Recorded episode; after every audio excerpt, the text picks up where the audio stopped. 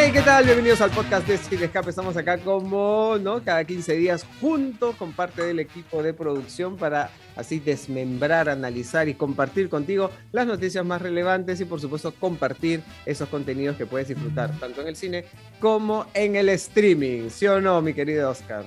Claro que sí. ¿Cómo están compañeros, amiguitos? Este, nuestra audiencia, tanto en YouTube como en Spotify, en Apple, este, en Google Podcast. Tenemos cada vez más plataformas y, y por todos lados nos escuchan, así que muchas gracias. Y nada, bacán porque cada vez hay más cosas que pasan en el mundo del entretenimiento, más noticias, más, más booms inesperados, así que tenemos muchísima, mucho pan por rebanar. ¿Cómo estás, Dani? Muy bien, compañeritos, amiguitos de podcast y a todos los que nos escuchan y nos ven, un saludo grande, caluroso, como ya van empezando estos días también. Y efectivamente tenemos un programa súper lleno de contenido, muchas noticias, muchos acontecimientos han pasado en estas dos semanas. Así que pues en un ratito las desmembramos. Luchito, ¿cómo estás? ¿Cómo estás, Dani? ¿Cómo están, compañeritos del podcast, amiguitos? Bueno, la vez pasada yo no pude acompañarlos por problemas de conectividad en mi sonaja, pero ya estoy aquí de vuelta. Es un gusto reencontrarme con ustedes. Y como ya dijeron, bueno, han pasado muchas cosas. Este, mucha agua ha corrido por el río, así que vamos a desmenuzar bastantes noticias el día de hoy, ¿no? ¿Cómo estás, Gino? ¿Qué tal? Sí, eh, ¿qué tal? Eh, estoy bastante contento porque de verdad en estas semanas, en estas semanas he descubierto, he descubierto una serie que la alegría me se desborda muchísimo y de verdad no puedo esperar al, al momento de recomendaciones para recomendárselo a ustedes. Ojalá que le, les llame la atención lo que les voy a comentar. Así es. Muy bien, muy bien.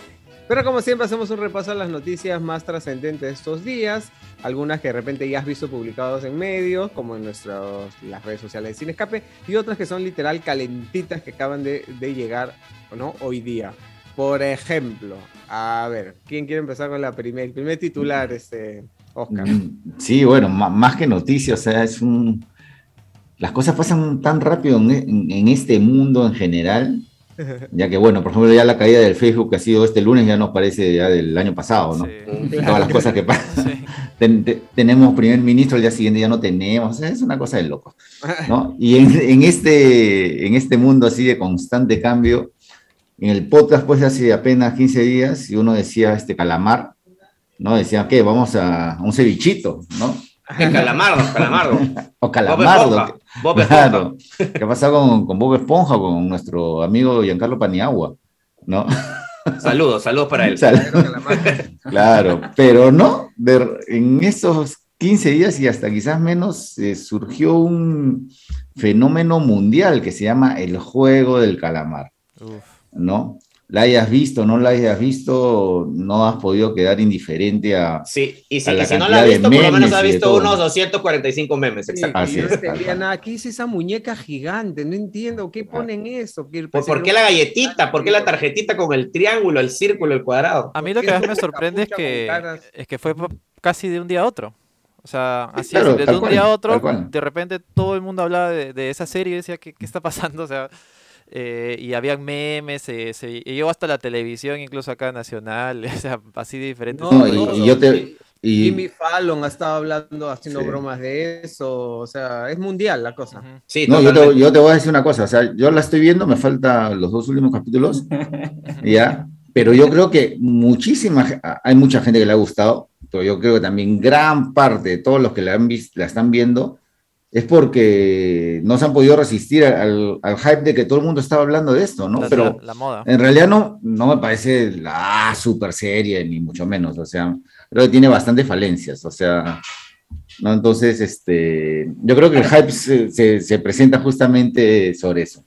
Y curiosamente es una serie bastante violenta y sangrienta, ¿no? No es algo fácil de digerir para, para mucha gente, pero yo conozco gente que usualmente no ve cosas de ese tipo tan, tan, este, ¿no? Grotescas, tan oscuras, y que la están viendo, la van a ver porque dicen, sí, pues, ¿no? O sea, todo el mundo está viendo esta serie. Quiero bueno, yo no soy de ver cosas sangrientas, pero sí, sí, sí, pero tengo que verla porque si no, ya no entiendo los memes. No, exactamente, ha sido... quiero comentar.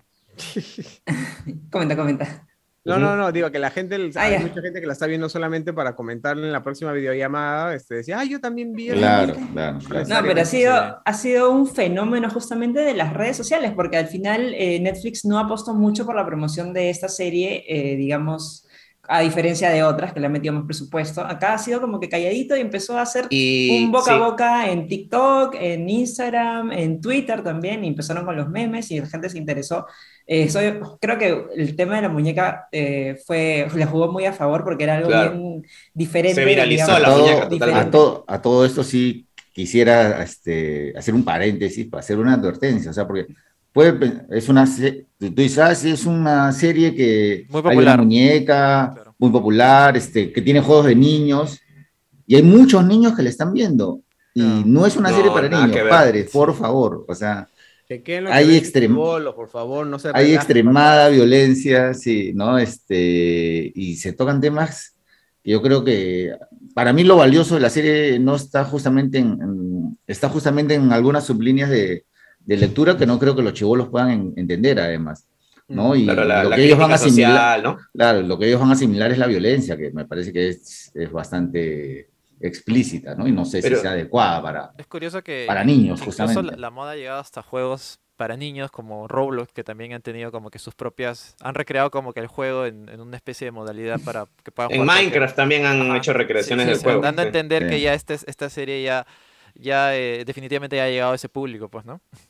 Claro, para bien o para mal se ha convertido en algo súper masivo a todo nivel, pero sí, pues los niños no deberían verla definitivamente. Ahora, es curioso porque tiene algunos puntos en común con La Casa de Papel, ¿no? La Casa de Papel también es un contenido que llegó así como que de relleno a Netflix, no lo promocionaron mucho y se convirtió en un boom mundial justamente por el boca a boca, justamente por las redes sociales. Y tiene también todo este tema de los, de los trajes, pues, ¿no? Este, acá, también tiene sus overoles, ¿no? Sus overoles rojos. si, el año pasado te disfrazaste con los No, el año pasado no creo. Si el anteaño pasado te disfrazaste con tu overol.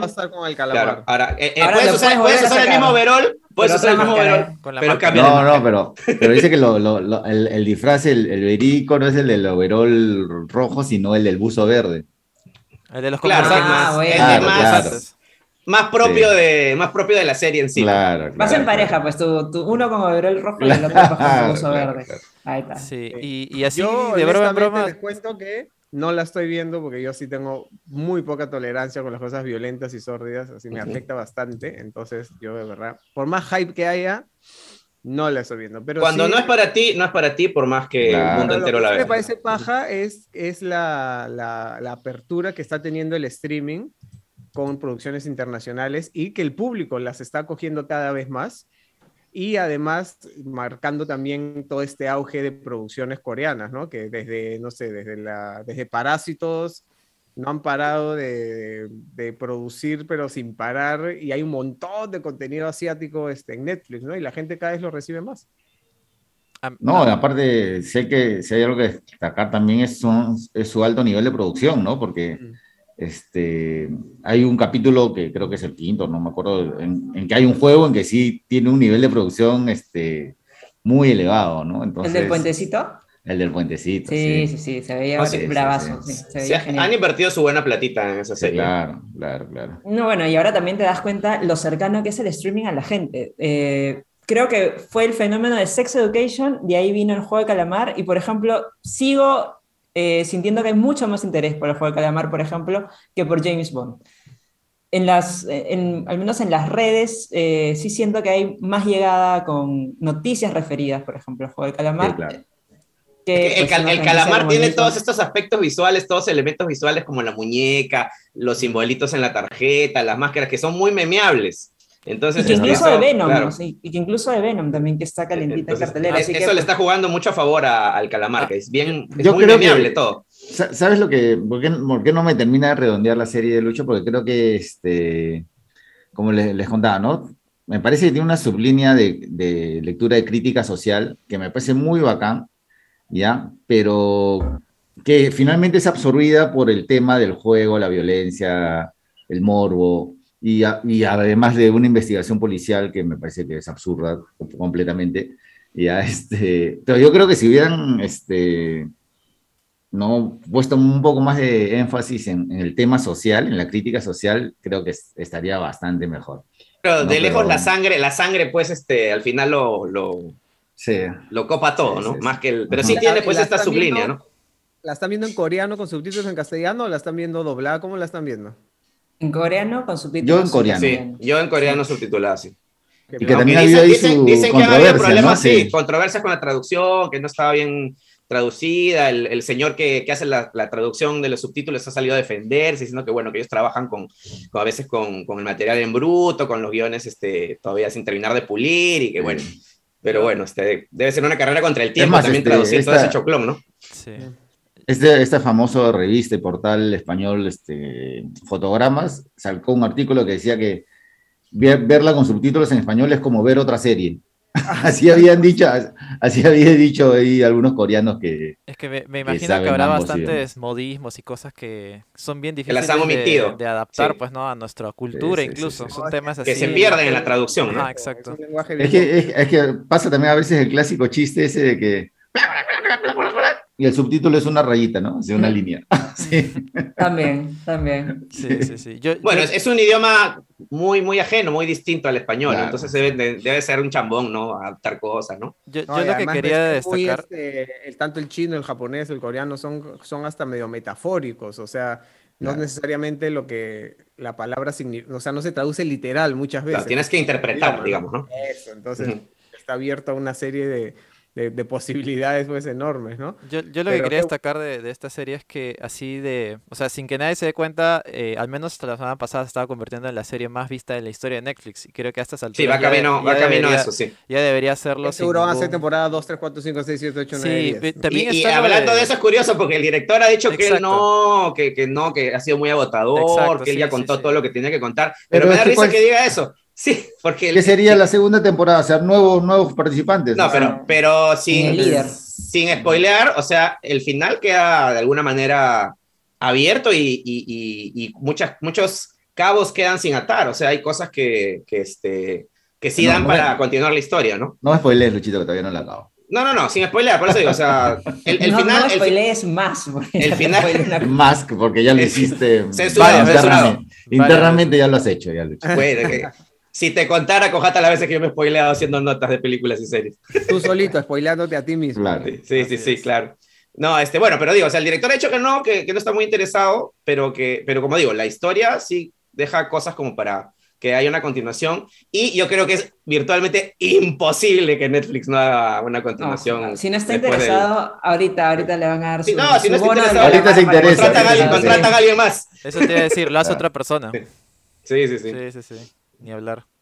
Y, o sea, la demanda de esta serie ha sido tan grande que incluso en, en la misma Corea han demandado a Netflix por el tráfico de red que ha generado desde el estreno de esta serie.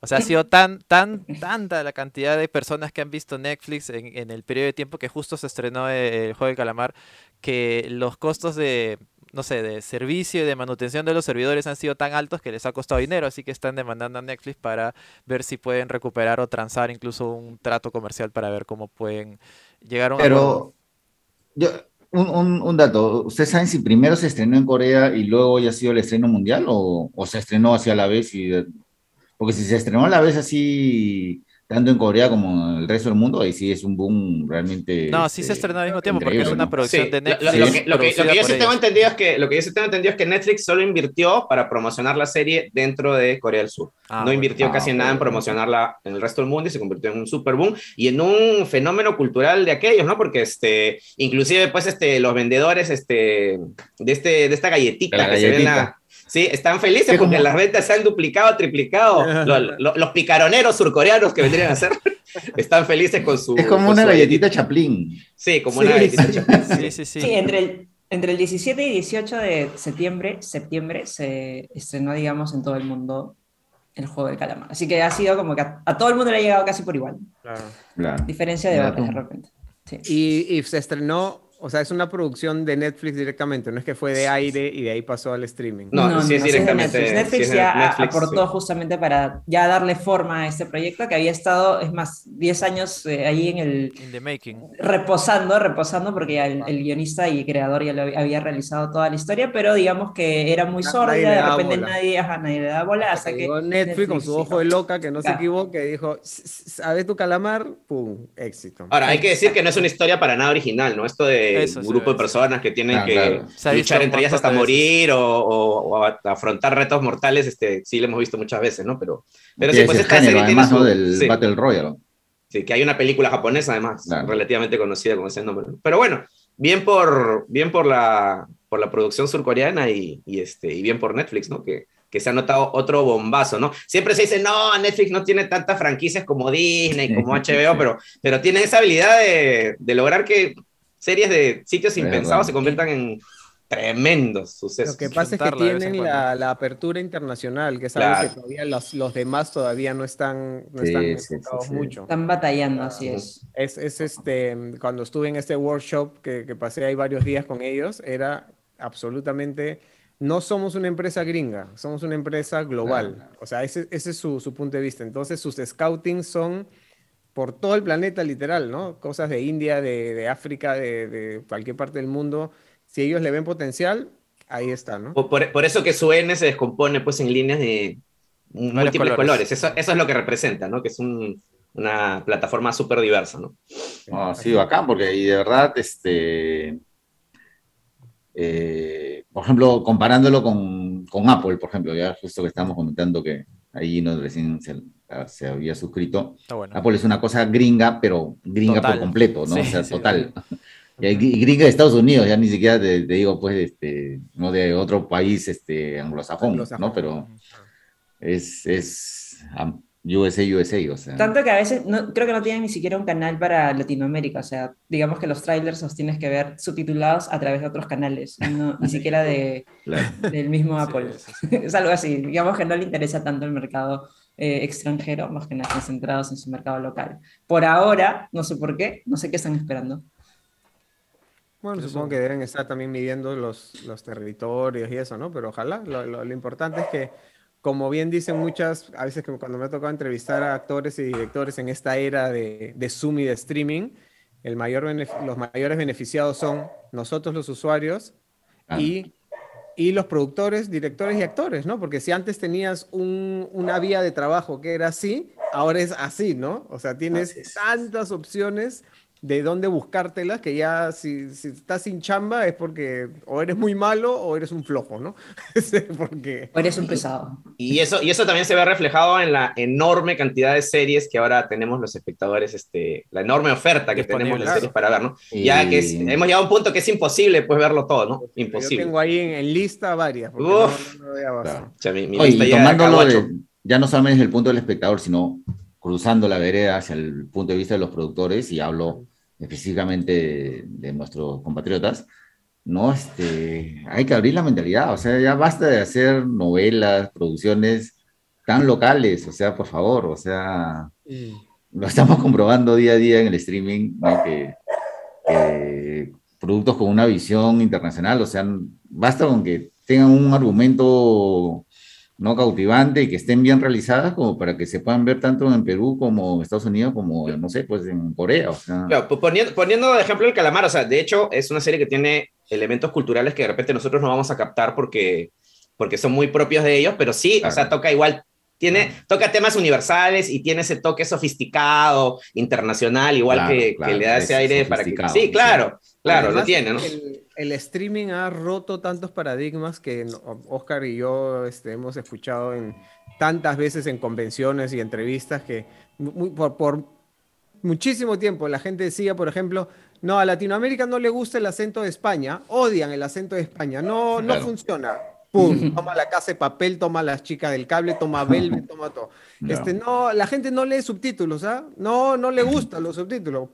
Ya tienes todos los idiomas del mundo y la posibilidad de verlo doblado, subtitulado, este, y más. Entonces, como dice Oscar, es cuestión de tener apertura, porque si haces todo tan localista, nunca vas a despegar. Y como dice Luchito, es simplemente que crees una historia que tenga los elementos universales, simplemente amor, desamor, amistad. Este, y eso es para todos y simplemente le hace el marco local, que es lo que justamente hace que tenga una diferencia. Pero si vamos a seguir hablando de, de cosas tan, tan específicamente em, locales, pues va a ser más difícil colocar un producto internacional de éxito, ¿no? Totalmente.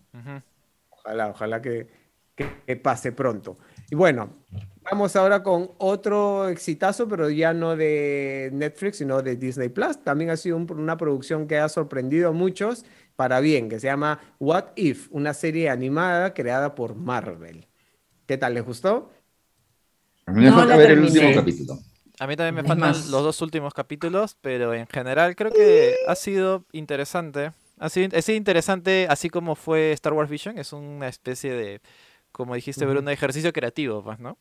Mm. Y, refresca un poco el universo, la propuesta, con, ¿no? Con, algunas cositas un poco distintas. No es que haya salido demasiado de su zona de confort Marvel, pero sí se ha dado este maña para mostrarte algunas cositas de repente más oscuras, como por ejemplo el capítulo de Doctor Strange, ¿no?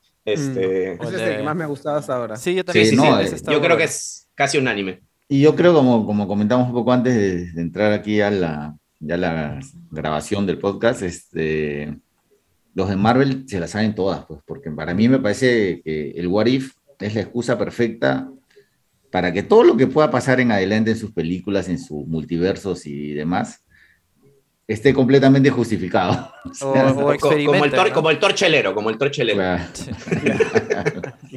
O, incluso acá pueden, eh, no sé, contentar a los fans, pues no sus teorías más locas o cualquier cosa, lo pueden meter ahí. total, es un pues, ¿no? Una cosa así. Puedes revivir a quien esté muerto, puedes hacer lo que quieras porque son universos infinitos, o sea, tanto para Marvel como para DC ya meterse lleno en esto de los multiversos ya pues les da chance para hacer cualquier cosa. ¿Quién es este maestro del tiempo? ¿Quién es ese personaje? Eh, bueno, es un personaje que viene desde los cómics, este, pertenece a una raza que son los vigilantes, que se dedican justamente a eso, a controlar el, el multiverso supuestamente sin, sin intervenir demasiado. Sin tomar acción. Este, sí, el diseño del personaje respeta lo que, lo que se ve en los cómics, y este, y, pero bueno, obviamente en algún momento por ahí tienen que, que meter, meter la mano, ¿no? Entonces, este, así Llevarlo al cine, ¿no? De hecho, va a estar en, ya, ya que no tenemos un, un, ya que Thanos como personaje potente no está, este podría ser otro, no, no villano, pero... Claro, él no es, un, no es un villano, no es alguien que supuestamente simplemente observa, se mantiene al margen, e, es la excusa perfecta para tener un, un narrador, ¿no? claro.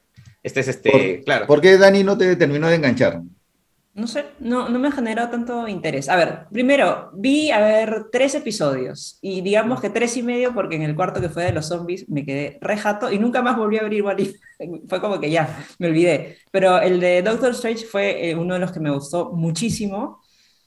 Y eh, había visto antes de eso el de Chadwick Boseman, el de... Mm, que es Star-Lord. El, que, que, él es Star-Lord. así es, exactamente.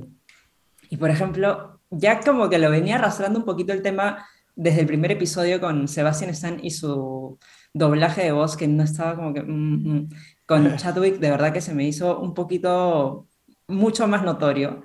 Entonces, este, y ahí como que sentía cierto divorcio entre lo que veía, de repente y lo que escuchaba, no estaba tan convencida.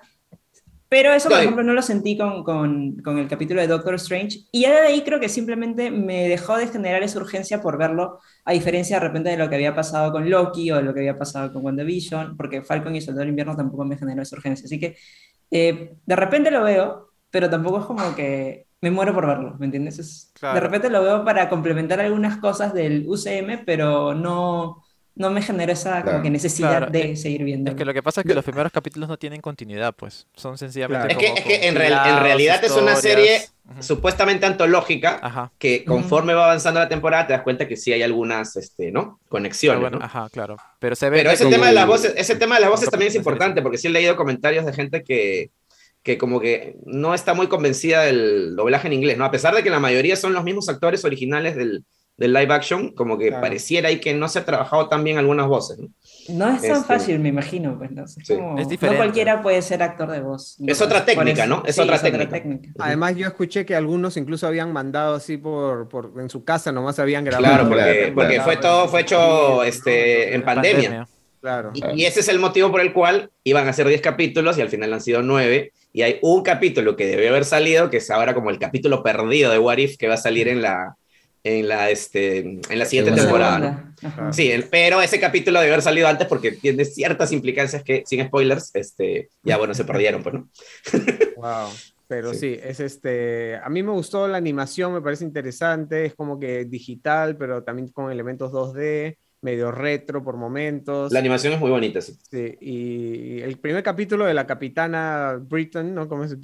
¿Cómo se llama ese personaje? La, capitana Britannia. La capitana Britannia me pareció paja, el de Doctor Strange me pareció paja, el de los zombies sí me pareció un plomazo, no me sí, sí, y eso que había mucho, mucho, interés por ese capítulo, ¿ah? porque decían que sí. Marvel Zombies es espectacular y toda esa cosa, y él se sintió muy... Ahí sí me perdieron, ahí perdió mi atención. es que justamente yo creo que los primeros cuatro capítulos ya algunos más que otros. Ya concuerdo con Bruno en que el primero de la capitana es bacán porque aparte introduce el mundo de, exactamente el what if, ¿no? O sea, ¿qué pasaría? Claro.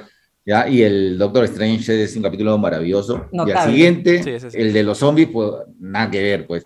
Y el de Killmonger con Tony Stark también medio monce, ¿no? Sí, sí. sí lo vi así. Muy conveniente todo. correr nomás, pero no, no me afané mucho. Sí, sí, sí. El, el, el Thor juerguero, vamos a tomarlo así como una licencia. Así a mí me pareció estupidísimo, estupidísimo. o sea, sí me reí, sí, me vacilé, pero me pareció claro, estupidísimo. A mí, o sea, a mí me gustó teniendo en cuenta que definitivamente ese capítulo no, no, se lo tomaron en serio para nada. Es como que. Claro, claro. no, claro, es, es decir, nosotros podemos hacer lo que queramos con sí, Sí, sí, sí. Pero el de Ultron, el de Ultron sí me gustó de nuevo bastante. Sí, el de Ultron estuvo paja. Sí, estuvo paja. Y bueno, me falta el último. Pues. Sí, a mí también me faltan los dos últimos, así que vamos a ver. Está disponible en Disney Plus, si es que quieres darle una chequeadita. Hay mucha gente que em, a los, los, temas de animación les tiene como que cierto, no, esas son ceras animadas, pero en verdad es, no, no, le no le tengas ese prejuicio, vale la pena. La animación se considera el noveno arte, así como el cine es el séptimo arte, la animación es el noveno arte. Así que dale una chequeadita y sobre todo si te gusta Marvel te va a gustar. Y hablando de Marvel, hmm. la otra controversia de estos días es ¿Cómo es? Leitita es el nombre, Leitita Wright. Leticia Wright. Leticia Wright. Leticia, Leticia, pues, ¿no? Leticia, para la gente. Leti para los amigos. Mejor, Leti. Este, Dejémoslo en Leti. Ah, sí, llamémoslo Leti. Ha tenido pues toda una serie de desavenencias con sus comentarios y con su vida, digamos, en redes sociales y su vida personal, que obviamente tiene todo el derecho a tener una opinión, pero en el mundo en el que estamos, que todos luchamos y remamos por terminar esta pandemia, pues no han sido bien recibidos todos sus comentarios antivacunas y además súper así eh, full frontal, ¿no? Y a lo que Marvel y Disney no les ha gustado, al punto de que corre peligro su permanencia en el UCM, ¿no? Se dice que, que, podría correr peligro, y más, bueno, más que correr peligro, yo creo que van a minimizar su personaje, ¿no? Porque cuando lamentablemente nos dejó Chadwick Boseman, se dijo, se habló mucho de que ella podría tomar la posta, ¿no? Porque en los cómics, su, en los cómics su personaje se convierte en Pantera Negra, entonces este era lo lógico y lo natural que ante esta sensible pérdida eh, y además con el gran cariño que le tiene la gente de Marvel, a, los fans de Marvel a este personaje y a la actriz, era muy lógico que vayan por ese lado, ¿no? Pero aparentemente pues sus actitudes este, frente a las vacunas no le están ayudando y, y ya no va a ser así, o sea, este, eh, y es una lástima, ¿no? Porque es una, una muy buena actriz. Yo la recuerdo mucho también de un capítulo de Black Mirror, este, muy bacán y, nada, este, es una pena que, que, ciertos actores pues empañen su carrera con, con, este tipo de actitudes polémicas, ¿no? Porque los antivacunas este, no se están haciendo daño solamente a ellos mismos, sino a, a todo el resto de la humanidad, ¿no? que esta pandemia sea más larga. Acá el problema justamente ha sido de que ella sí ha tenido una postura antivacunas explícita, abiertamente, lo ha manifestado en sus redes sociales, es más, ahí eh, cuando compartió un video eh, justamente que ponía en duda la eficacia de las vacunas, ahí Marvel eh, le jaló la oreja y ella simplemente como que dijo, bueno, al final eso tengo una opinión impopular y por eso me están cancelando y ahí cerró sus redes sociales y como que no se habló más del tema, digamos que en, en las redes, ella, no tenía Twitter. Pero este, ahora que he sido, o que he estado como parte de la producción de Pantera Negra, Wakanda Forever, o sea, la secuela de Pantera Negra, pues ella ha estado compartiendo su punto de vista en la producción. Entonces, eso choca un poco con las medidas que Disney quiere tomar o que ya está tomando, que va a implementar, mejor dicho, porque pues a partir de, eh, de este mes, creo que de la quincena de este mes, van a poner como que una política para que todos los que tengan vacuna usen una pulsera y estén como que en la denominada zona A, ¿ya? Entonces, y los que no van a, tener la, van a estar en otra zona, yo no sé realmente cómo va a depender, pero digamos que pues se entorpece un poco eh, la idea que tiene Disney, claro, para, para poder tener como que un elenco cubierto, digamos, de la COVID, contra la COVID-19. Lo, que lo que pasa es que, este, sí, bacán, estamos viendo la luz al final del túnel, ¿no? Este, nos sentimos más protegidos, más seguros, ya vacunados, pero esto no se ha acabado, ¿no? Esto no se ha acabado, todavía ya se comienza a discutir cuánto dura la protección de las vacunas, Entonces yo creo que al final va a terminar siendo como lo que está pasando en muchas, en muchas partes, ¿no? O sea, ya no solamente si es que puedes entrar a un restaurante, a un concierto, a un esto si es que está vacunado, ya, sino ya se va a, hacer en parte, en parte este, de, tu, de tu vida laboral, ¿no? O sea, ya en Estados Unidos el, el Departamento de Estado, creo que así se llama, indica que todos los funcionarios que trabajen para el Estado tienen que estar vacunados. ¿no? Una gran cadena que este, es ESPN, ya también ha indicado, y que es parte de Disney, ¿no? Ha indicado que todos sus trabajadores, ya para volver a la presidencialidad, tienen que estar vacunados, o sea...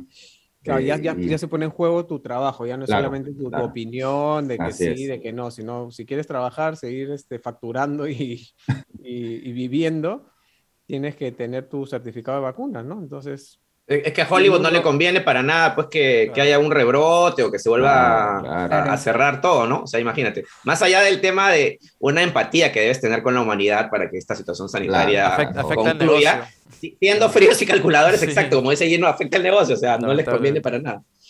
Aparte en un rodaje que es literal un ejército, son cientos de personas entrando y pues. saliendo, más proveedores y todo. días que se pierden y ese tipo de cosas, ¿no?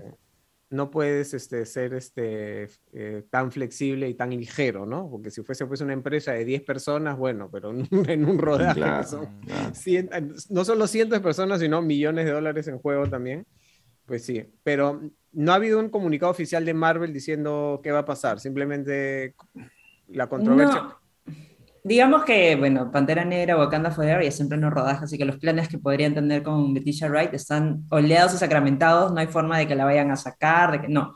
Pero de acá a futuro, de repente, si es que ella va a ser parte de otras, bueno, justamente hay una serie de Wakanda también en camino para el 2023, creo que es, no estoy segura si ese, ese es el año, pero pues de repente ya dicen, oye, en esta chica, como que, no sé, no, no, no, no coopera mucho con el tema, es un poco riesgoso tenerla, no sé qué tan necesario sea que sea parte de, entonces de repente pues pueden prescindir de su personaje, no lo sé, no sé qué cosa pensará Marvel al respecto.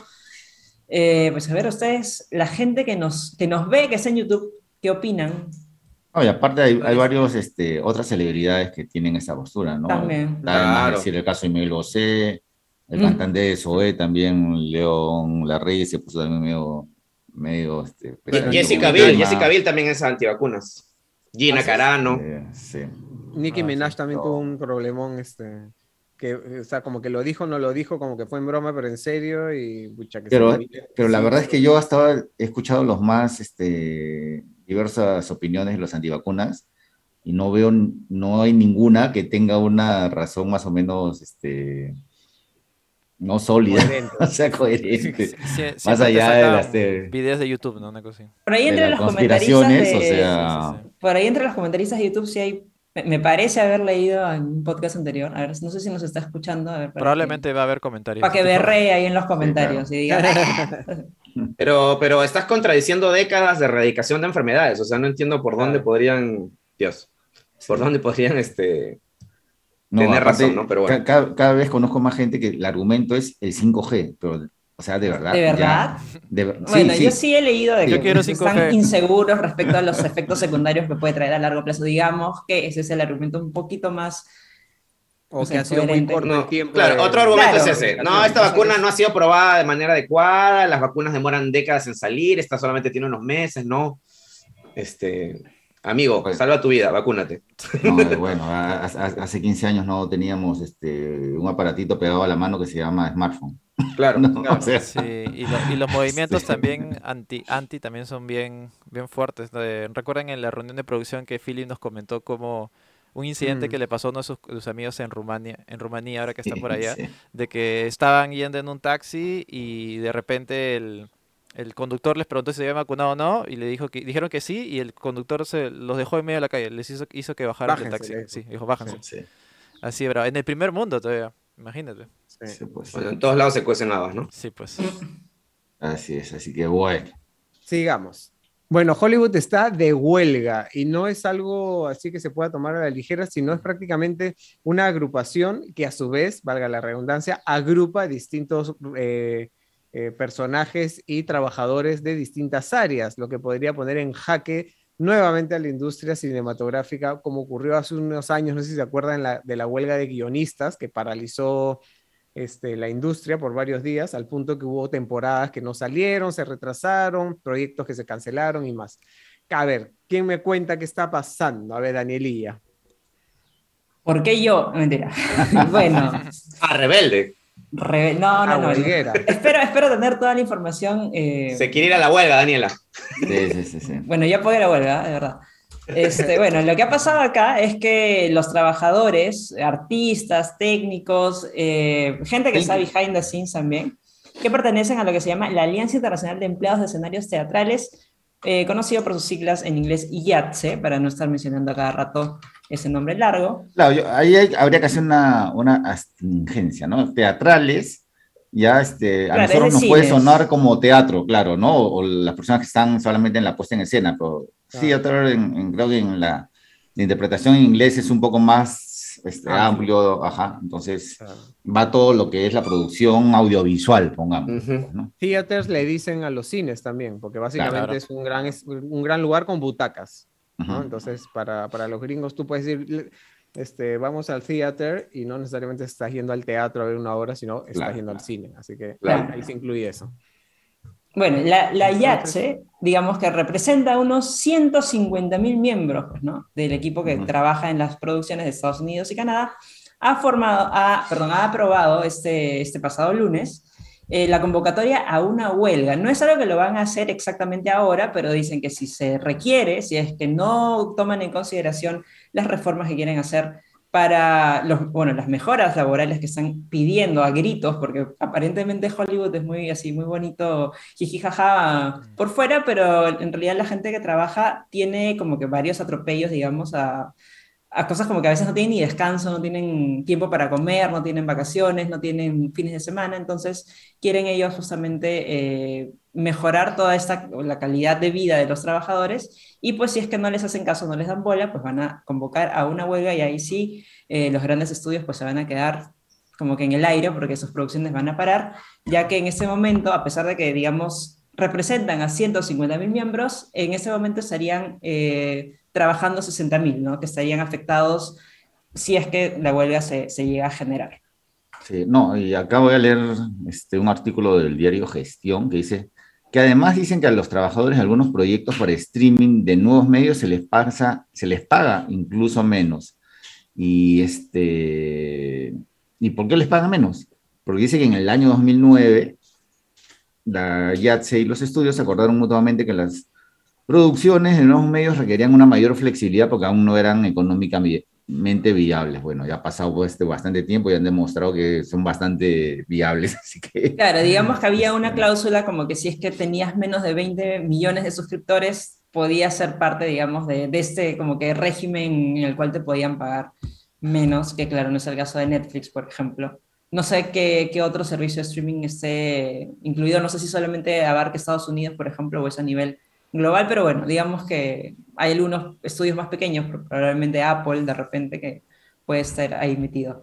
Y pues lo cierto es que si es que no, no quieren tomar en cuenta sus reformas, pues van a iniciar justamente la para de, de sus... No, y, aparte cuentan con el apoyo de, este, de gente delante de cámaras también. Se menciona Octavia Spencer, Catherine Heigl, Jane Fonda y Sindicato de Directores de Estados Unidos ¿no? También emitió una declaración de solidaridad firmada por figuras como Steven Spielberg, Christopher Nolan, Barry Jenkins, Ron Howard. Así que este... Creo, que es un tema que ya hemos conversado acá bastante, ¿no? Sobre todo los sueldos millonarios en Hollywood y cómo deberían eh, distribuirse de alguna manera entre lo que es la producción, pues, ¿no? Que a la larga es la que también chambea bastante en la producción de una película, pues, ¿no? No sean tan negreros, amigos de Hollywood. Sí, creo que es algo que debería, debería repensarse bastante. Sí, bueno, también se da en el marco de varias huelgas en los Estados Unidos, huelgas laborales, entonces es una más, digamos, ¿no? Pero justo coincide porque tenían que renegociar los contratos que habían vencido el pasado julio, me parece, y pues digamos que se han hecho los locos el 20 de septiembre, los estudios dijeron, eh, y como que las negociaciones no siguieron avanzando, entonces de esta manera han tomado la posición de convocar una huelga si es que no, digamos que no les atracan los términos, ¿no? Eso es lo que entiendo. Si es que no hay estas mejoras, van a convocar a una huelga, pero creo que ya con esta llamada de atención van a retomar las negociaciones y van a llegar, digamos, supongo yo, a un punto medio. No sé un punto medio como el de Scarlett Johansson. un punto ah, medio como el de Scarlett Johansson, así es, que al final el, el asunto de Scarlett y Disney eh, quedó con, digamos que, ajá, así es, Disney le terminó pagando unos 40 millones, según lo que se dice, eh, para que pues el, el, asunto quede ahí. al final yo creo que Scarlett salió ganando muy bien, porque uno tuvo los huevos de enfrentarse a Disney, que me pareció algo realmente interesante. Y dos, Disney terminó pagando a Scarlett para que ella no le haga más roche. Entonces, yo creo que... Ya, son Pinky Friends, ya son Pinky Friends de nuevo. Y, van a continuar probablemente sacando más proyectos con, con Viuda Negra y todo eso, o sea, va a tener más chamba. ¿Tú crees que saquen más cosas a ninguno, A ninguno, a ninguno le convenía, ni, ni, a Scarlett le convenía, claro, pelearse con la empresa de entretenimiento más grande. Más allá de que sea Viuda Negra, claro, o sea... Otros proyectos. Del, del 70% de, de otros proyectos que pueda tener Scarlett, ahí está metido Disney, o alguna de sus subsidiarias de todas Tienen un proyecto, ¿no, Dani? una película de terror, creo que está por... El de Hollywood... Una de Hollywood Towers, eso sí, no me acuerdo cómo se llama la atracción. Claro, sí, sí tienen un proyecto, sí tienen un proyecto que está caminando. Bueno, ahora, Terror, ahora ha, regresado, ¿no? Es un proyecto que nuevamente se ha vuelto viable. Vamos a ver si realmente la, la toman en cuenta o es uno de la boca para afuera, porque de repente pues, dice, oye, esta chica casi nos, casi nos el negocio y no sé. Pero, pero sí, yo aplaudo este, los huevos de, de, mi causa y sí, me parece excelente que al final haya terminado negociando una buena cifra que, digamos, hace que sientas que tiene un poco la razón, que no era, no era algo que estaba totalmente descabellado como fue, digamos, la respuesta de Disney en un primer momento que, que casi la tachan de loca. Es que a Disney tampoco le convenía quedar mal no, pues y le va a con, con, uno de sus rostros más queridos, ¿no? De, de su franquicia más exitosa, pues no para nada. Así es. Y eso es el tema de Hollywood en huelga. No sé en qué ¿En qué quedará? Yo supongo que van a llegar a un acuerdo también y pues no se va a paralizar nada porque ya si se paraliza, imagínense, porque no solamente los estudios de cine, sino también los estudios que se dedican a hacer producciones del streaming, así que se paralizaría todo, no como de repente sucedió con la pandemia, que se paralizó un poco el tema de, los estudios cinematográficos, acá sí es todo. La referencia más cercana sería la de la huelga de guionistas, ¿no?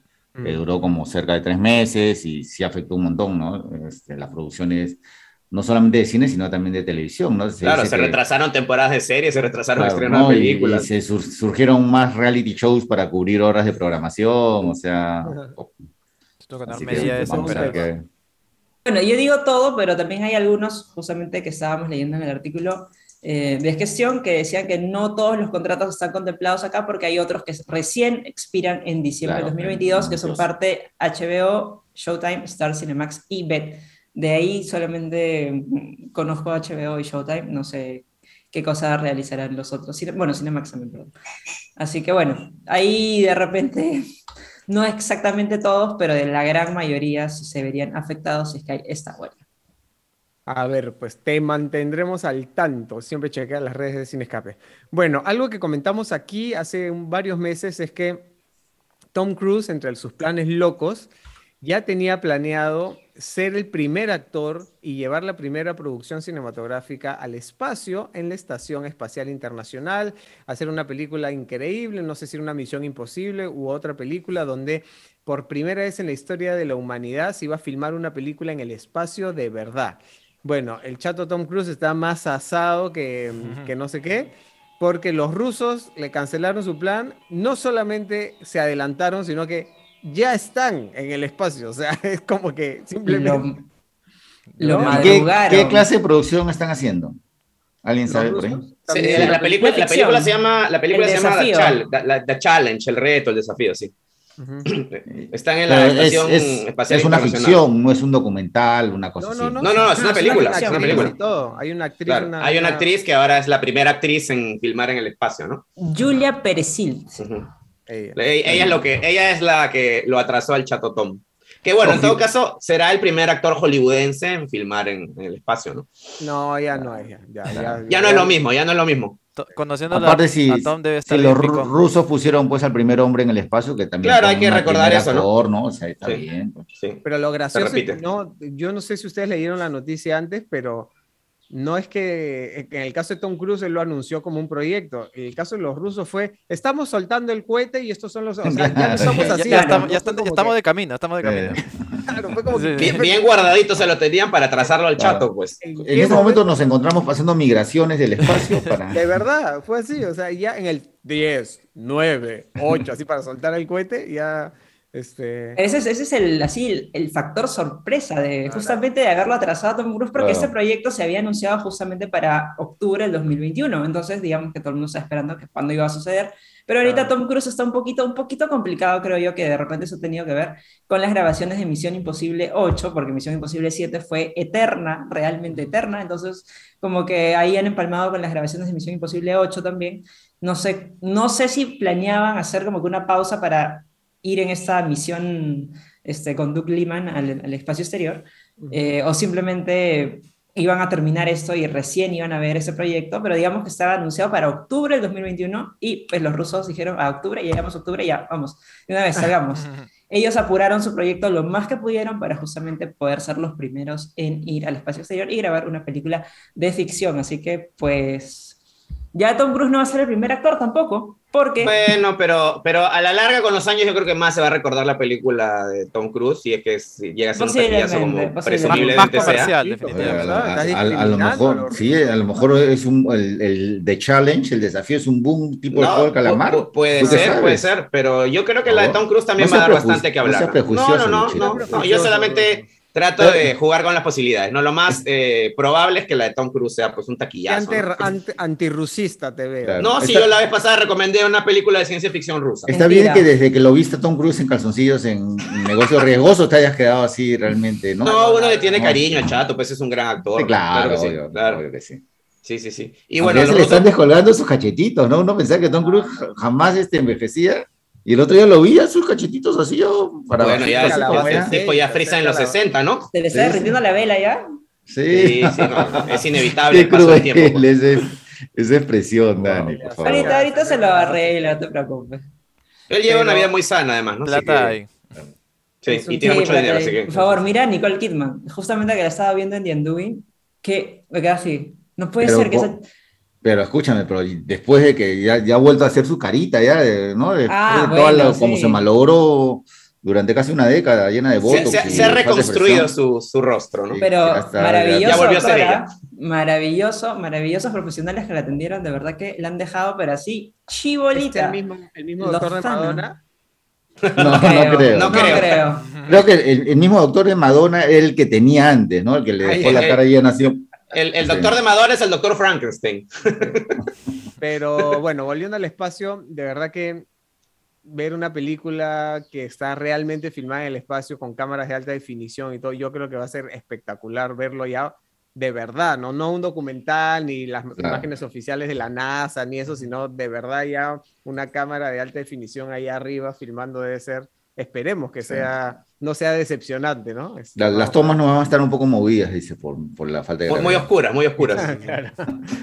Pero, por favor, ya que estamos hablando de actores, en el espacio no podemos dejar de mencionar a mi tío William Shatner, que va a viajar al espacio. Esa noticia, de verdad, y se va a convertir en, la en, el ser humano más eh, longevo de mayor edad en, en el espacio, ¿no? A sus 90 años me dio entre ternura y entusiasmo, porque él es un tipo tan loco, o sea, ha tenido una carrera tan graciosa, o sea, no graciosa, es peculiar, y además es uno, es uno de esos personajes que ha aprendido a reírse de sí mismo y a, a, tener una relación simpática con la fama, con los fans, y, este, y además también es un tipo que no tiene pelos en la lengua, cuando está molesto no le importa si está en un comicón ah. o donde sea, pone carepoto y se va, o sea, es un, tipo simpático.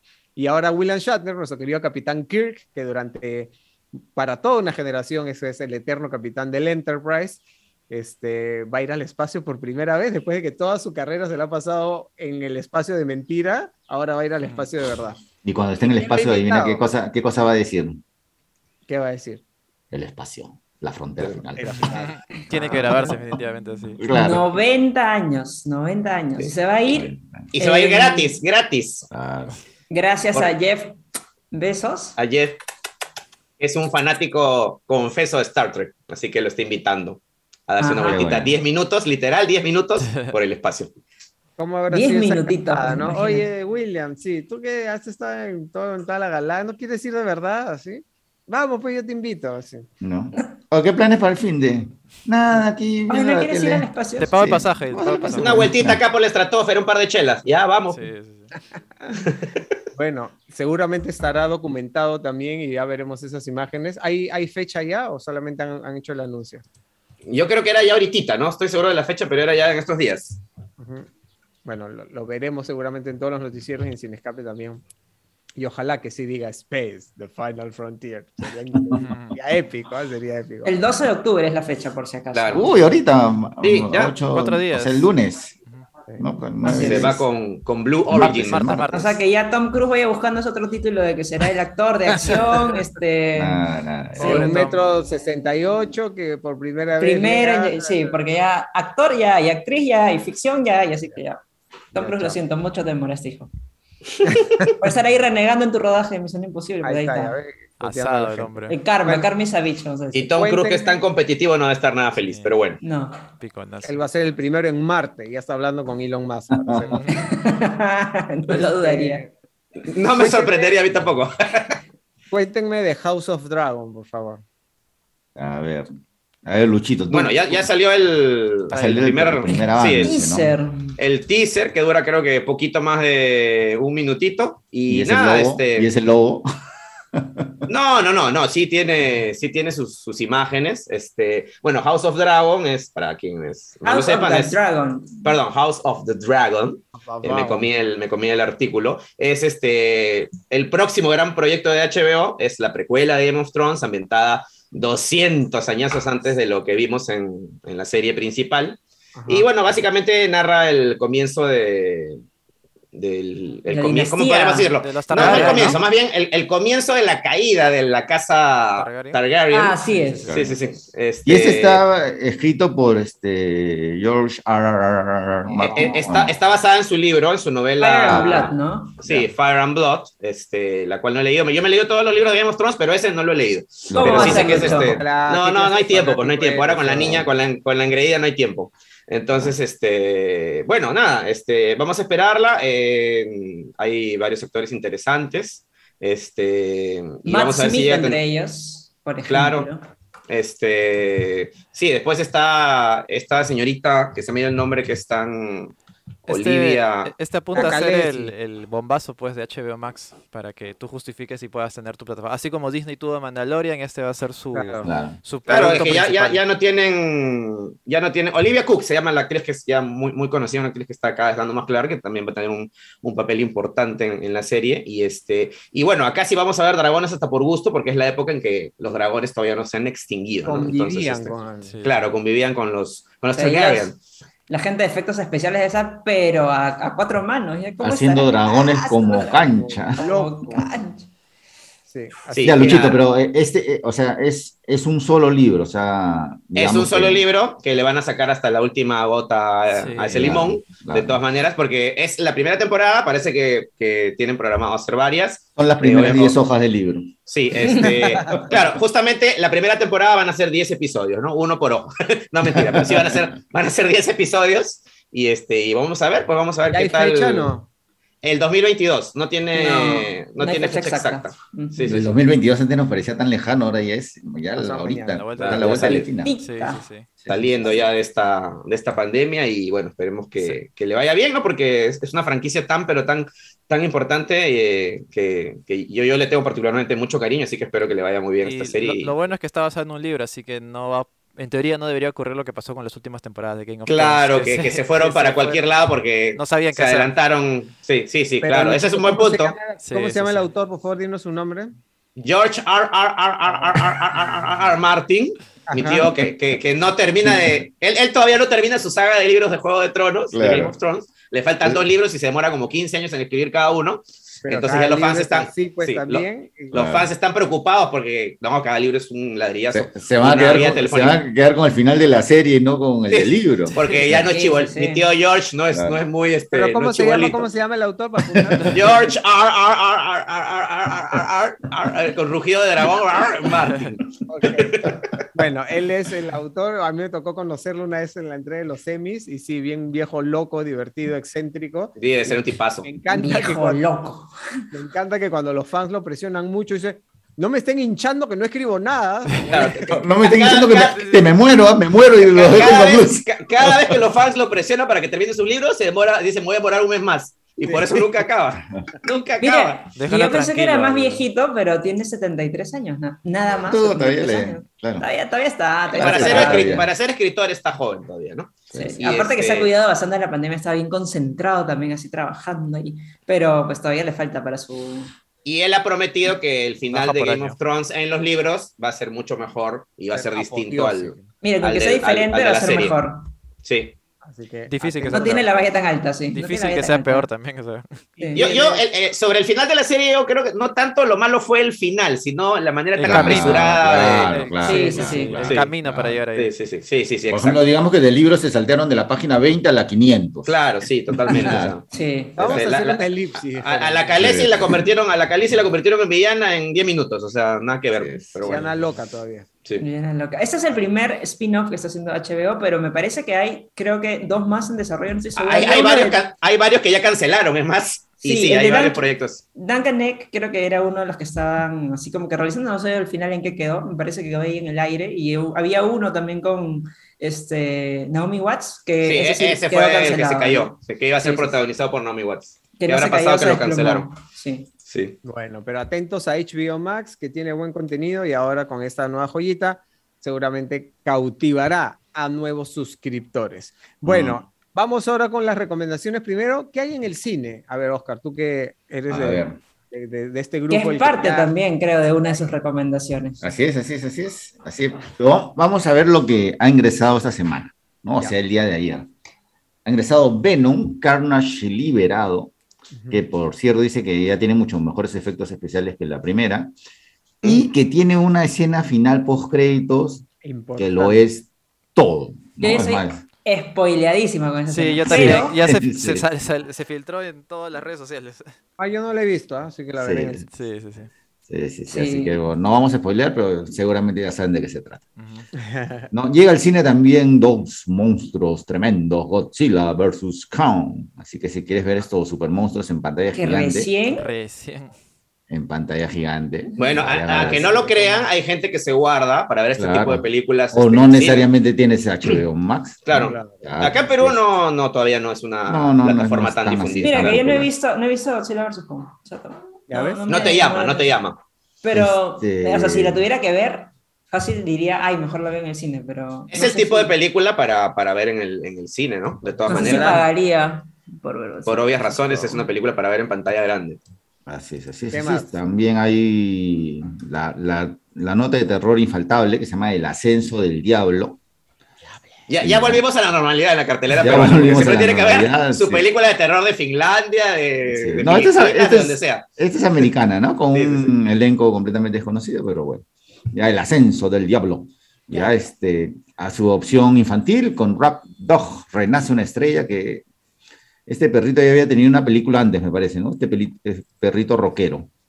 ¿No? Este, así que es Rock Sí, esa es la, la, secuela, digamos. Sí, Renace una estrella y me sorprende ver entre la cartelera que hay, al parecer hay algunas funciones especiales de Distancia de Rescate, la película de Claudia Llosa, ¿no? Que va a estar en Netflix a partir de la próxima semana, me parece. Del 13, 13 de octubre. Sí, ¿no? Pero parece que va a tener algunas funciones en Cineplanet, me parece. Exclusiva de Cineplanet por ahora.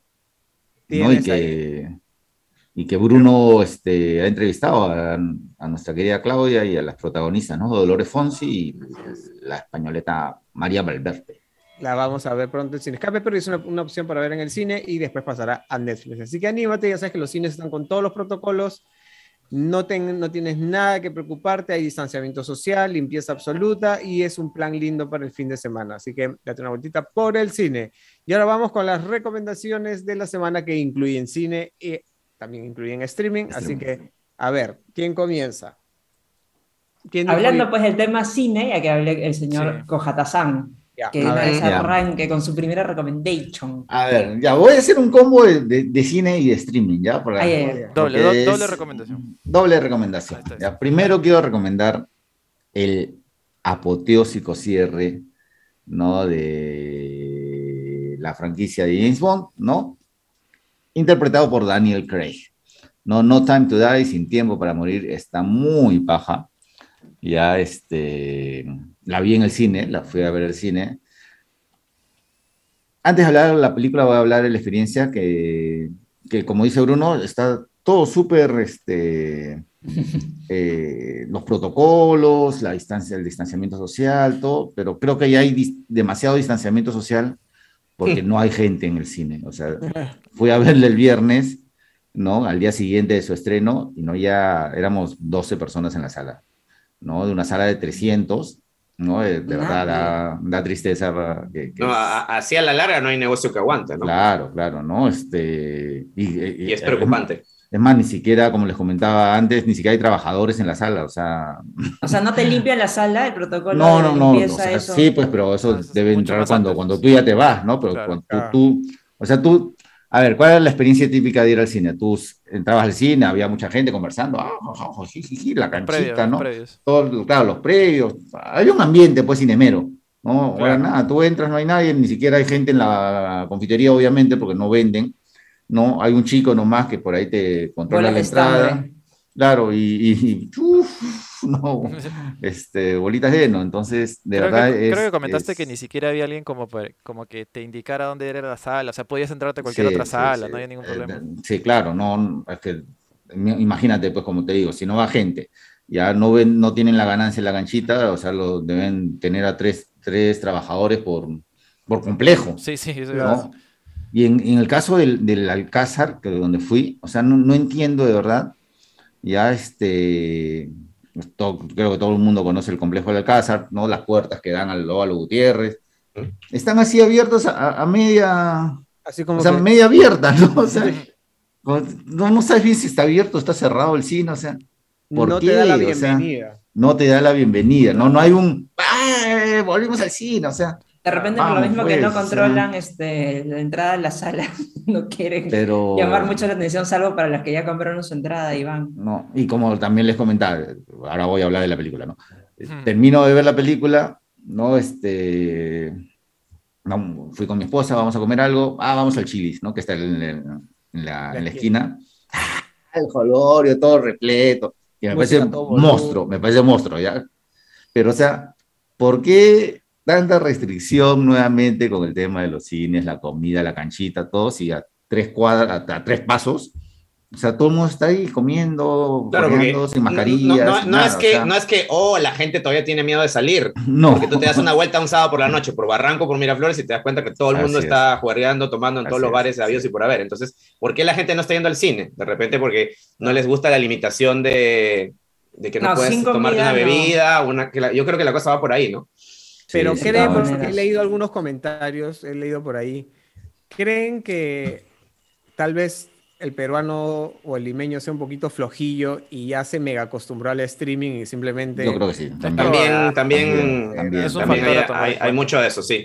Es que es otra logística también, o sea, sí, ya lo había comentado antes cuando fui también, es otra logística que tienes que planificar uno, comer antes de, o de lo contrario, pues aguantar tu hambre hasta después de y claro, digamos que son dos horas muertas, entre comillas, eh, que es la que pasas en el cine. Entonces, ya con esta limitación sí te hace pensar un poquito como que tu dinámica ya encima de que es trasladarte hasta el local, tienes que cubrir el tiempo antes para antes, Antes hacías. Con los riesgos. no, pues, pero ahí antes comía ahí, pues, ¿no? Digamos que... Sí, bueno, pero claro más o menos mi hora de ir al cine era a las 7, 8, entonces ahora pues tengo que, tengo que apurarme un poco para, si es que quiero comer antes y no morirme de hambre en el cine y que pierda mi atención. Supongo que el tema de la comida es muy importante. Yo, yo creo que es una combinación, ¿no? Una combinación. Todavía hay gente que, de hecho debe tener un poquito de miedo de, de ir a los cines. Hay gente que no va porque no le gusta el tema de que no puedan tomarse una bebida o comprarse una golosina o comer la infaltable canchita y, este, y, hay, gente, que, ya se malacostumbró, entre comillas, a simplemente ver Netflix o alguna otra plataforma. No, y hay gente que también ya está gastando, obviamente, en sus plataformas de streaming y ya considera que ese es un gasto como que ya lo tiene asignado y suficiente, más que suficiente con la...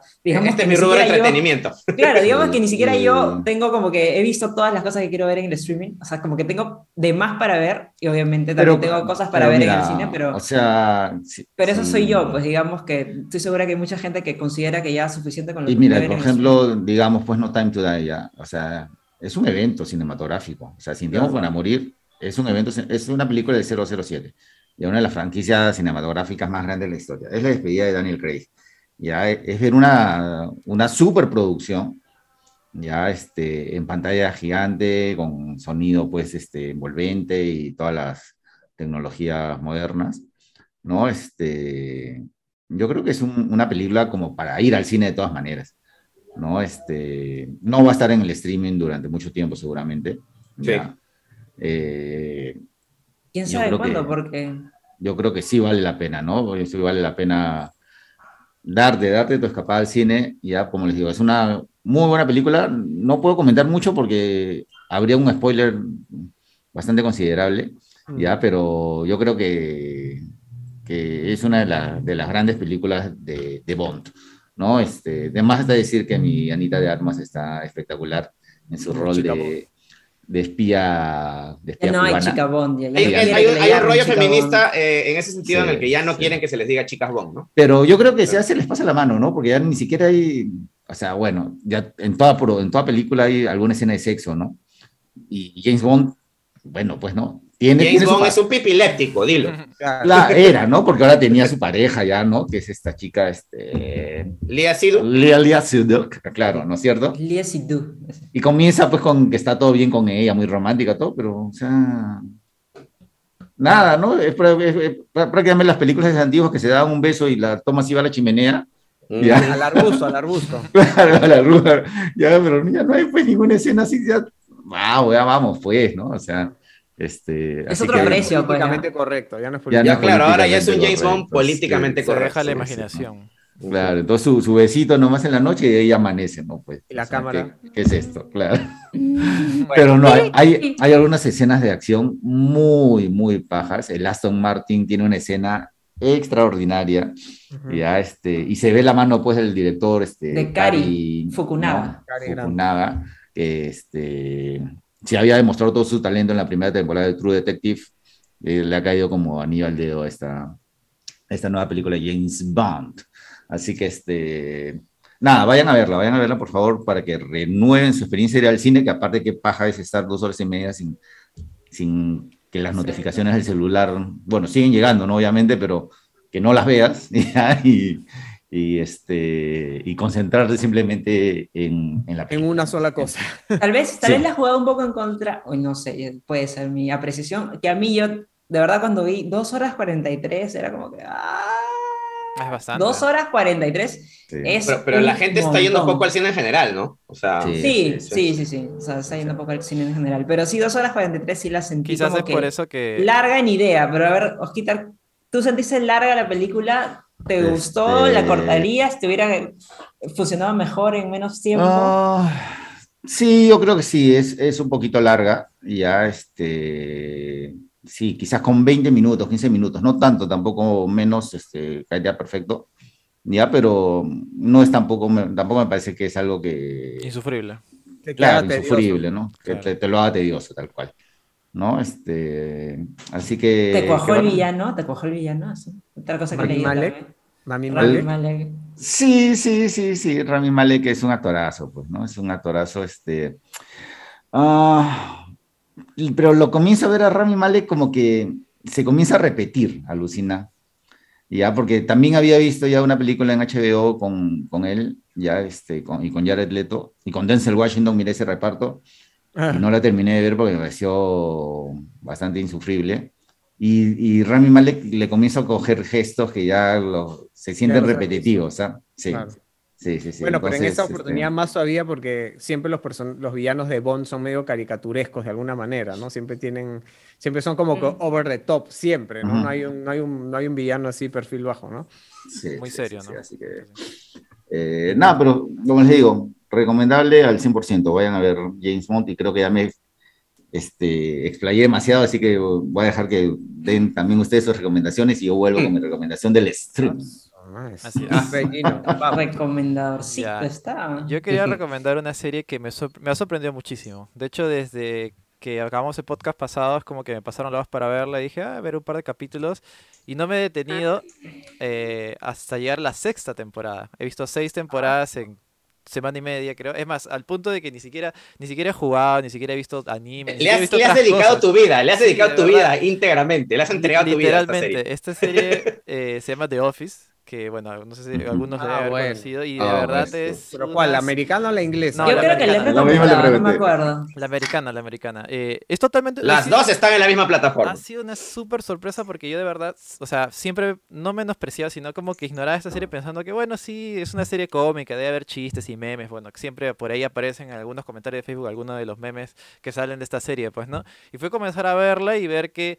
Eh, aparte de que evidentemente tiene su comedia, incluso un poco de comedia, un poco un poco negras y diferentes tipos de cosas, eh, tienen un desarrollo de la subtrama de los personajes muy interesante, pero muy, muy interesante y ves como todos estos, estos personajes se van como que confabulando entre ellos, eh, llegas a entender y a, como que proyectarte incluso en algunas de relaciones que tienen eh, sociales entre ellos mismos y de verdad es muy, muy bonito, muy eh, divertido, muy te encariñas mucho con los personajes. Ahorita yo ¿No te, ¿no te eh, molestó el tema de la, de la cámara tipo reality show? Que no, no, no. De, hecho, ese es, eh, no sé si es la primera serie cómica que utiliza ese estilo, probablemente no, pero lo hace muy bien, me gusta mucho porque es como que ves los insights de cómo piensan los personajes en determinados momentos que no pueden decirlo evidentemente, pero ya cuando están como que en ese cuarto en el cual hablan con la cámara, en este caso el espectador, que es un fake, eh, documental falso, creo que se llama, en ese formato, eh, ya lo sientes mucho más humanos, pues, ¿no? Porque a veces eh, pasan situaciones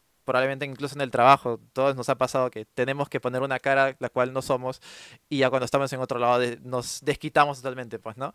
Eh, muy, muy, muy, muy, muy bonito, muy, muy divertido. Todavía no acabo. La serie son nueve temporadas, de las cuales yo no he visto seis y cada y de las seis temporadas 5 tienen 25 capítulos, así que imagínense. La mierda. Así, que imagínense, de verdad.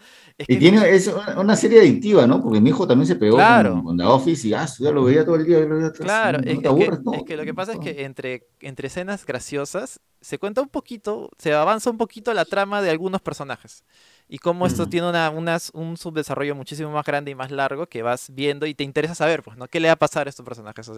O sea, ¿van a terminar juntos? ¿No van a terminar juntos? Eh, no sé, ¿la empresa va a quebrar? ¿No va a quebrar? Ese tipo de cosas, pues, ¿no? Y, y, en, eso, en eso hay momentos en los cuales, por ejemplo, el personaje protagonista, que todo, la mayoría de situaciones graciosas gira en torno al que es Michael Scott, que está interpretado por Steve Carrell, eh, es, es, un completo lunático, es tonto, o sea, no sabe lo que hace a veces, a veces, pero lleva momentos en los cuales se pone serio y te muestra un, no sé, una escena de cómo sería el liderazgo en una empresa, pues, ¿no? En momentos críticos, cuando tú no esperas que fuera a ser algo así, porque precisamente todos los capítulos los has visto hacer tonterías y dices, qué chévere, pues, ¿no? Qué bacán que este personaje sí, sí demuestra ser, sí demuestra tener algo de valor en, en situaciones así difíciles, pues, ¿no?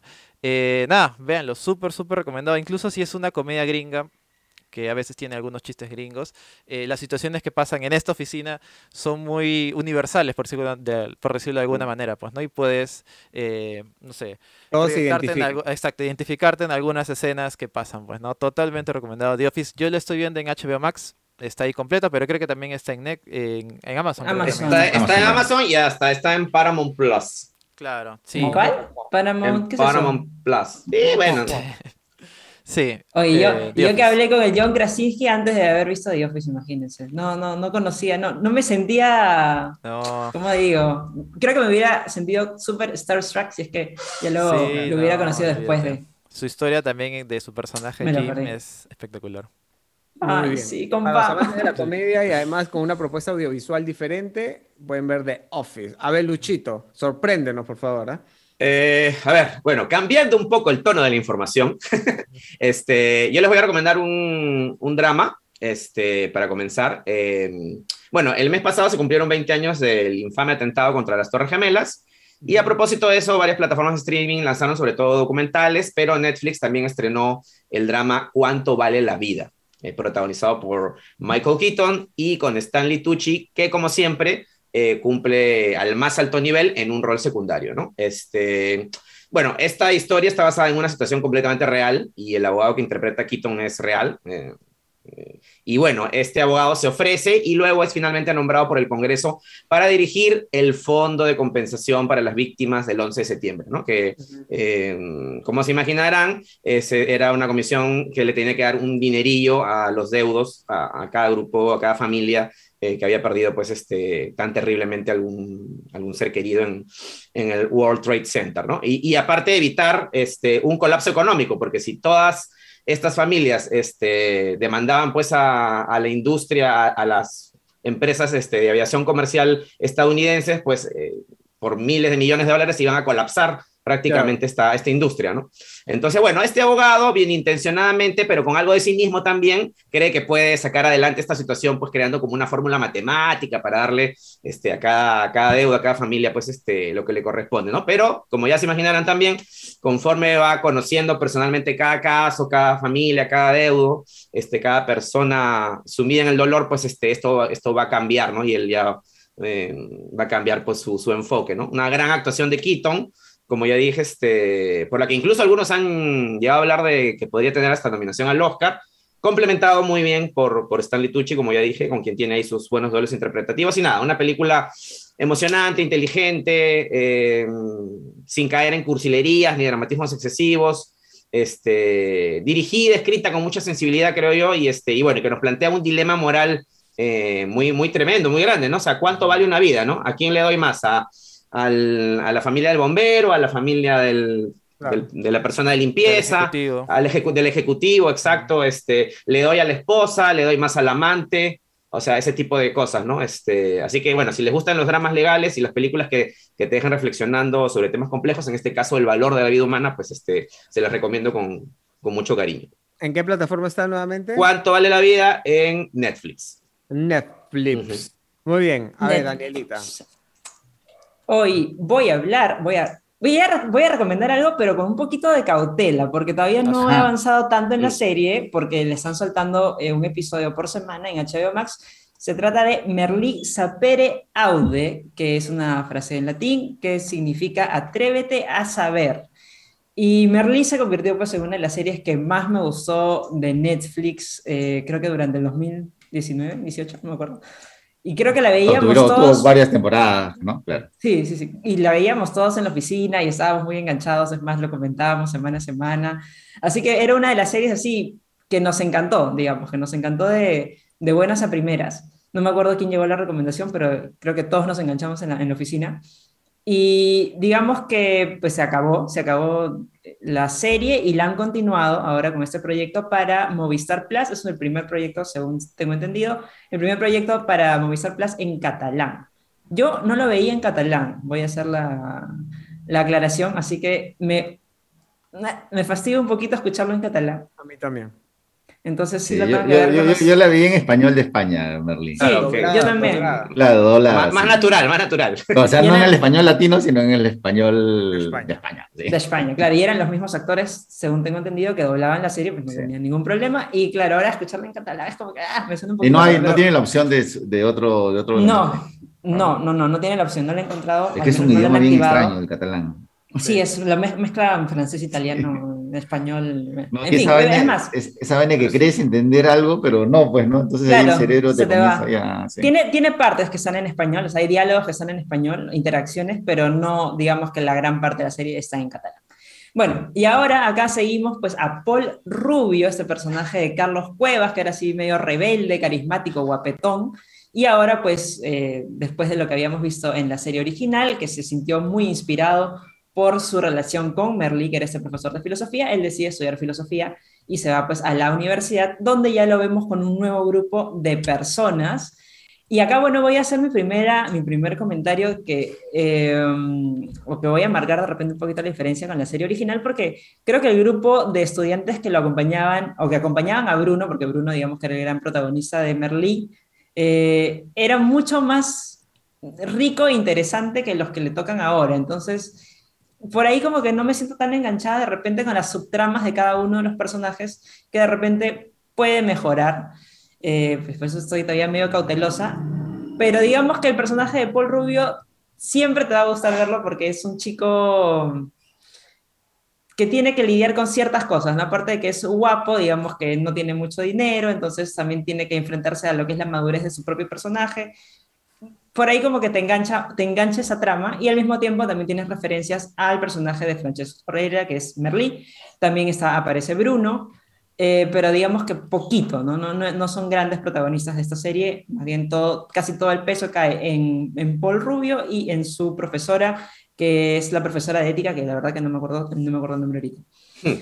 Así que por ahora, eso es lo que voy viendo, tiene planteamientos interesantes, porque ustedes se acordarán si es que vieron la serie original, pues que habían buenos temas que sacaba Merlí a colación y que, es más, te hacía reflexionar y en ese sentido sí sientes que hay como que ese mismo, ese mismo ingrediente con esta nueva profesora y los temas que va poniendo en cuestionamiento para su clase. Pero también, eh, pues, no sé, el, menos... Qué, qué, raro que, que, la lancen una vez por semana, ¿no? Puso una serie ya del 2019. Sí, ya, además, terminó su segunda temporada en Movistar Plus, o sea, están ahorita lanzándolo, pero creo que ese es el plan justamente de HBO Max para que seas recurrente a su plataforma, ¿no? ¿Qué es lo que están haciendo con, bueno, que han hecho con Gossip Girl, que han hecho con eh, Scenes from a Marriage, que también la estoy viendo como que semana a semana un episodio nuevo, y esta serie que también pues no le han querido poner de, de porrazo, sino le están poniendo uno a uno. Eh, por ahora voy tres, me gustó reencontrarme con estos personajes que les había tomado cariño, mucho cariño, es más, hasta, como digo, aparece el, personaje de Francesc Orrella en el primer episodio, eh, pues un lindo guiño para los que sentíamos un poco así de, nostalgia por Merlí. Y pues vamos a ver hacia dónde nos lleva y cuál es la evolución justamente pues de Paul Rubio en esta nueva serie, que es su serie y que tiene dos temporadas, así que bueno, vamos en la primera acá, que no, no había tenido oportunidad de verla porque no la había encontrado en Movistar eh, Play, que bueno, nosotros tenemos ese servicio, no la había encontrado por ahí, no estaba en Netflix. Estuvo una época, ¿no? Estuvo una época y ahí ya la sacaron. Estuvo una época, mira, que no, no, me acordaba. Merlí ya, no está, Merlí ya no está en ninguna. No, Merlí ya no está en Netflix. Merlí ya no, no, está en ninguna. La serie original, digo, ¿no? La vimos en Netflix nosotros. Sí, ya no está en Netflix. Ya no está en ninguna plataforma. Uy, o sea, si no vieron Merlí, pues, no sé si, si les va. Le van a comparar bastante. De repente les juega a favor que no la comparen tanto como yo.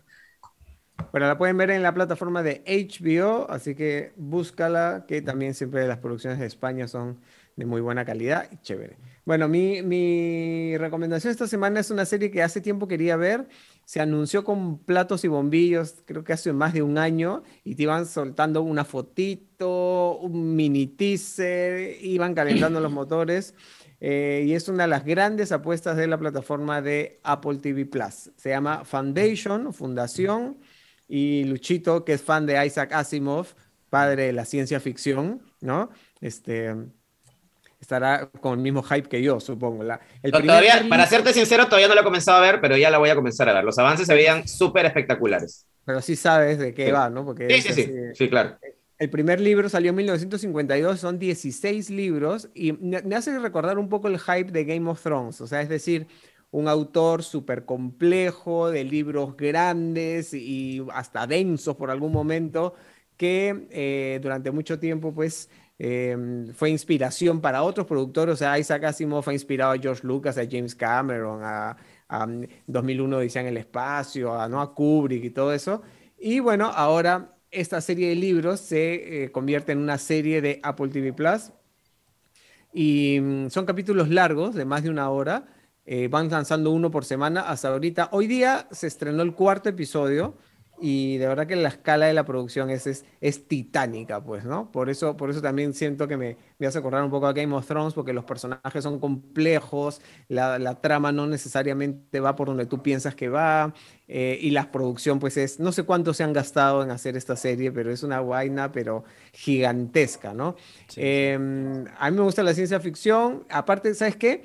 Tiene un toque medio retrofuturista. Hay momentos que parece un poco ochentera, o sea, los, uniformes de los soldados. Hay momentos donde parece un poquito más, eh, tipo Blade Runner o 2001 o mm, ese estilo de ciencia ficción que no necesariamente es muy sofisticada en su tecnología. Hay como que gadgets y maneras de transportarse que tú dices, pucha, para tener tanta tecnología debería ser un poco más eficiente, pero no, no lo es.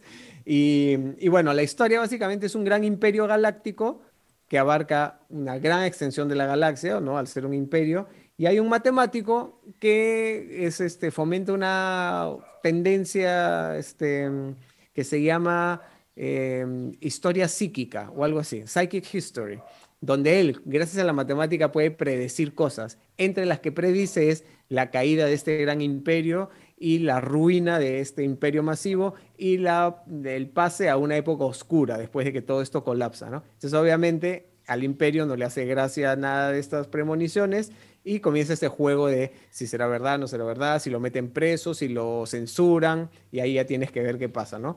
Eh, ya para terminar, les recomiendo que si la vean, hagan un ejercicio, se los pido por favor, y es que le den el 100% de su atención. Dejen el celular, no estén con un ojo en el celular y otro en la tele. Yo sé que es difícil, pero es una serie tan rica en dirección de arte, en vestuario, en efectos especiales, en la música, en el diseño de los personajes, que si estás con un ojo acá y otro allá y no vas a disfrutar, sí, no vas a disfrutar de... Muy rica en detalles.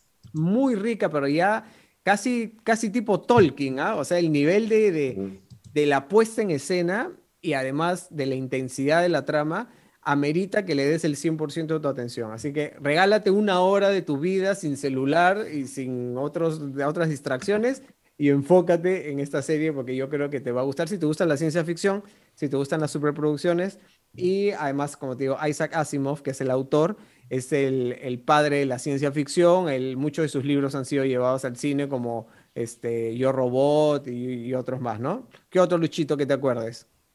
Bueno, básicamente eso, ¿no? Yo Robot, Fundación, este, me, acuerdo mucho sobre todo de las, de las reglas pues, de los robots, ¿no? ¿Te acuerdas de, Yo Robot? Este, Las reglas para, para que, existan los robots, ¿no? Un robot no debe hacerle daño a un humano, un robot este, no debe las, ¿no? Esas, esas reglas que, que son como la base de todo lo que se ha hecho después con, con, con, los robots y con, y con la ciencia ficción, ¿no? O sea, este, en general, ¿no? Sí, es, es un autor, como tú dices, este, muy, muy potente, muy, muy, con, una obra muy vasta. Y, y, de todas maneras voy a comenzar a ver la, la serie. Sí, yo también más convencido. Sí, ¿ah? sí, No, los avances son espectaculares. Yo, tenía yo, no sé cuánto se ha gastado Apple en hacer esto, porque de verdad que es, es impresionante la, la, escala de la producción, ¿no? Tiene un feeling bien parecido a Duna, pues, ¿no? La película que se va a eh, estrenar del otro lado también. Sí, eh, tiene esa, esa onda. 21 de octubre. Otra compleja saga galáctica, sí. Y es una a la semana, ¿no es cierto? Es una a la semana que va los viernes. Hoy día estrenan el cuarto capítulo, pero como digo, son largos. Son capítulos de más de una hora. Una casi, como ver una, casi como ver una pequeña película, digamos. Exacto. Ah, pero, pero, como te digo, hay, hay tanta información y tantos detalles visuales que es un deleite y además amerita ¿no? que los disfrutes porque, porque están bien hechos. Así que bueno, esas han sido las recomendaciones de la semana. ¿Alguien tiene doble recomendación? A ver, yo, tengo, yo no quería, porque ahorita se acaba y ahorita también ya se acaba un poco el hype que originó, ya dejar pasar a Sex Education, ¿no? Eh, una serie que me encantó desde la primera temporada y que a veces las series cuando, cuando pasan las temporadas se van cayendo, ¿no? Se van desgastando. se van desgastando. Pero esta serie no, me parece que ha madurado, al igual que los, junto con sus personajes. Ya no todo está enfocado en la relación romántica de Maeve y Otis, ¿no? Este, eh, los conflictos de Eric, ¿no? Por su sexualidad, todo esto, sino que eh, han ampliado el abanico de personajes y a todos le están dando mucho peso. El, ya, es casi coral, ¿no? Claro, es, es coral, tal cual, ¿no? El drama adulto, ¿no? Con un espectacular Gillian Anderson, como siempre. Entonces, de verdad, si no la han visto, de verdad, chequénselas, este, creo que, creo que vale la pena y, Y es una serie que, de esas que también logran eh, crear apertura mental, ¿no? Apertura mental para muchos temas. Ya, este, igual para mí, que yo ya estoy un poco viejito, no sé, me, me hace un poco ruido que chicos tan jóvenes que están en el colegio tengan tanto sexo de todo tipo, ¿no? Como lo mismo que pasaba en Élite. Claro, claro. No, ya lo, de, lo de Élite ya eh, bordea la ciencia ficción, ¿no? Claro, o sea, claro, Eso no es así. En Sex este, Education como que se siente un poco más natural, más cotidiano. A pesar de que sí, igual, bueno, están alteradas las este, hormonas, ¿no? Sí, sí, sí, ¿no? Este, pero nada, me parece una serie espectacular, ¿no? Una serie muy, muy, muy chévere. Y ese es más. Y está en Netflix. a, propósito, a propósito de lo que ha comentado Skitter también, sí, voy a resaltar justamente que uno de los personajes como que habíamos visto a lo largo de las temporadas y que como que no le dábamos mucha bola, o bueno, no entendíamos muy bien porque era bastante como que frívola y superficial. Era Ruby en esta temporada. Le han ha dado mucho que hablar su personaje. Una construcción hermosa, hemos entendido realmente por qué ella es así, y, bueno, y Otis, pues no digamos que rompe esta barrera de su barrera, digamos, que ella no permitía que la gente entre a su mundo y hemos conocido justamente más de eso. Y también el personaje de Adam, que también tiene una otra evolución notable. Eh, sí, por eso, todos los personajes han madurado muy bien, ¿no? O sea... Han madurado excelentemente, sí. Sí, sí, sí, ya no solamente, exacto, como dice Ojar, no solamente Otis y Maeve, o, y Eric de repente que ojalá por ahí, pues no, ya digamos como que todos los personajes han tenido como que ya un peso similar y vamos conociéndolos a cada uno de otra manera y para las siguientes temporadas probablemente pues tengamos a otros más también que vayan a formar parte. Porque, se están eh, incorporando, ¿no? Sí, este, claro, se comienza. ahora tienes una persona de género no binario, ¿no? Sí, este, sí, sí, sí, Yo estoy amando a Ruby, yo me, faltan dos o tres capítulos para terminar de verla y estoy este, amando al personaje de Ruby que creo que ha sido la, la gran revelación y el personaje del que todo el mundo está hablando en esta temporada, ¿no? La puedes disfrutar en Netflix. Así que bueno, ¿qué hay mañana en Sin Escape, Oscar? A ver, mañana tenemos como siempre un programa súper, súper este, variado, ¿no?